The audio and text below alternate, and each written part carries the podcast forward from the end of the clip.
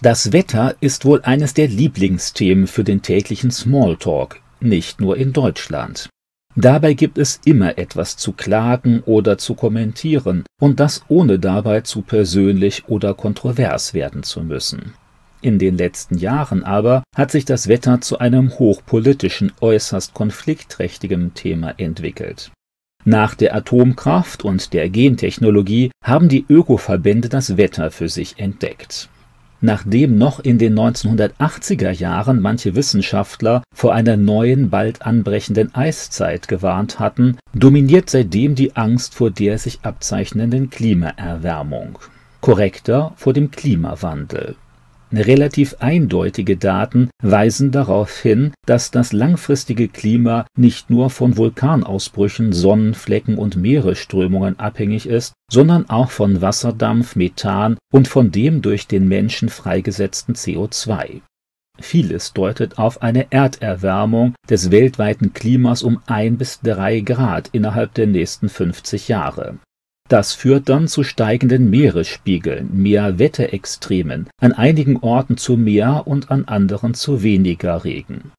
Aufgrund dieser Veränderungen werden sich die Lebensräume von Pflanzen, Tieren und Menschen verschieben, was bei allen Betroffenen zu einer großen Herausforderung werden dürfte.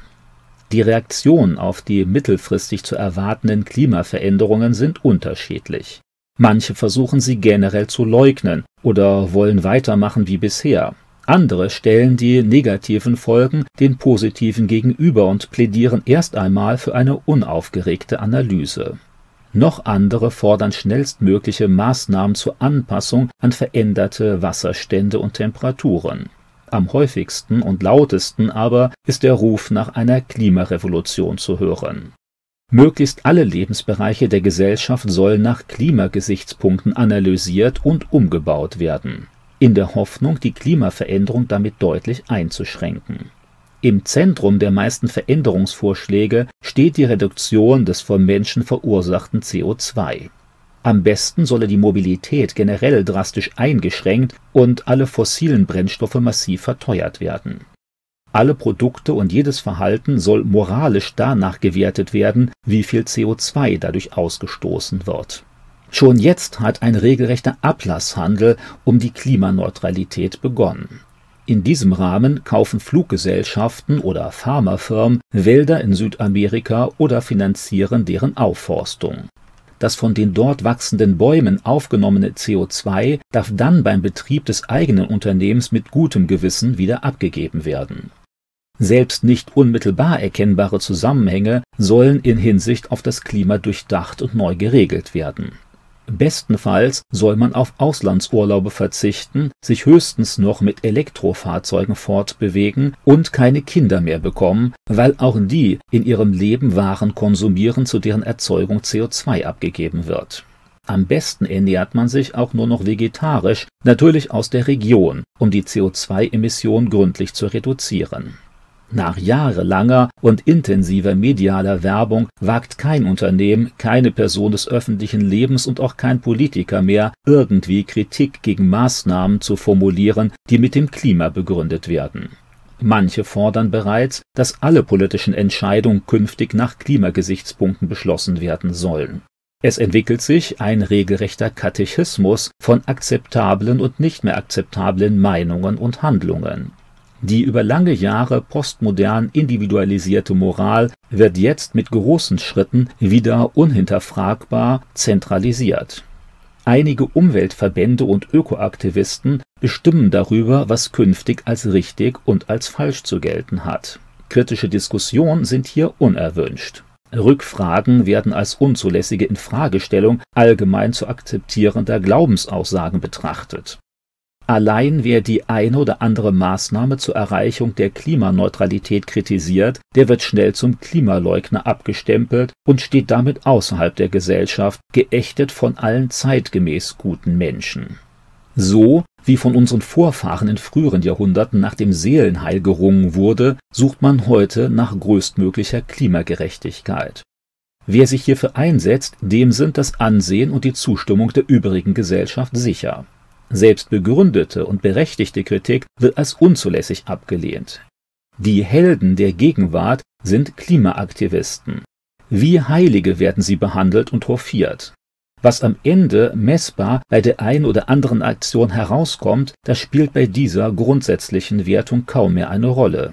Zwischenzeitlich geht es weit eher darum, den neuen Megatrend nicht zu verpassen.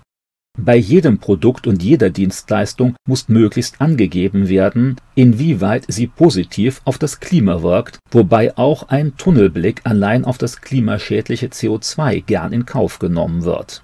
Einige sprechen zwischenzeitlich auch schon ganz offen von der Ökologie bzw. aktuell von dem Klimaschutz als der Religion der Zukunft, die unhinterfragbare Normen und Tabus setzt, die ihre Priester, Gottesdienste und ihren eigenen Himmel kreiert.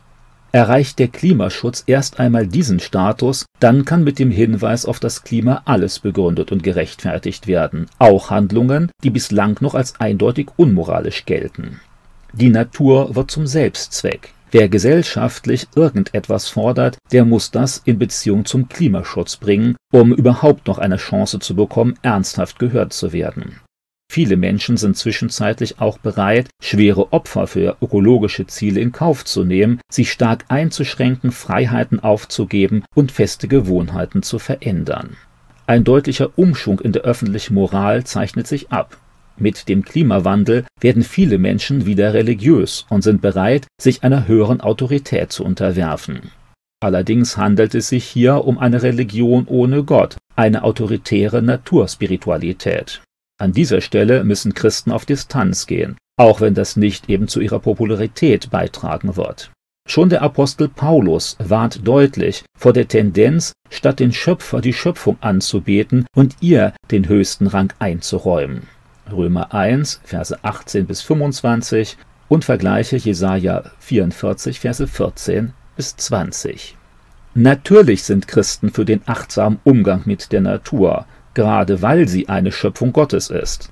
Trotzdem aber steht für sie Gott noch weit über der Natur.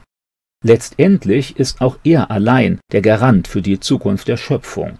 Trotz aller notwendiger ökologischer Maßnahmen wird die eigene Begrenztheit erkannt und die Relativität menschlicher Erkenntnis.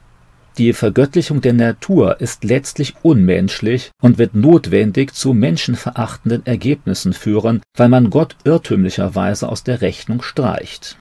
Ebenso lief es immer in der Weltgeschichte, wenn Menschen versuchten, ohne Gott den vorgeblichen Himmel auf Erden zu schaffen. Manchmal auch über zahlreiche Leichen. Eine Klimareligion wird den Menschen langfristig schaden. Nur ein auf Gott ausgerichteter Umgang mit der Natur wird den ökologischen Problemen und dem Menschen dauerhaft gerecht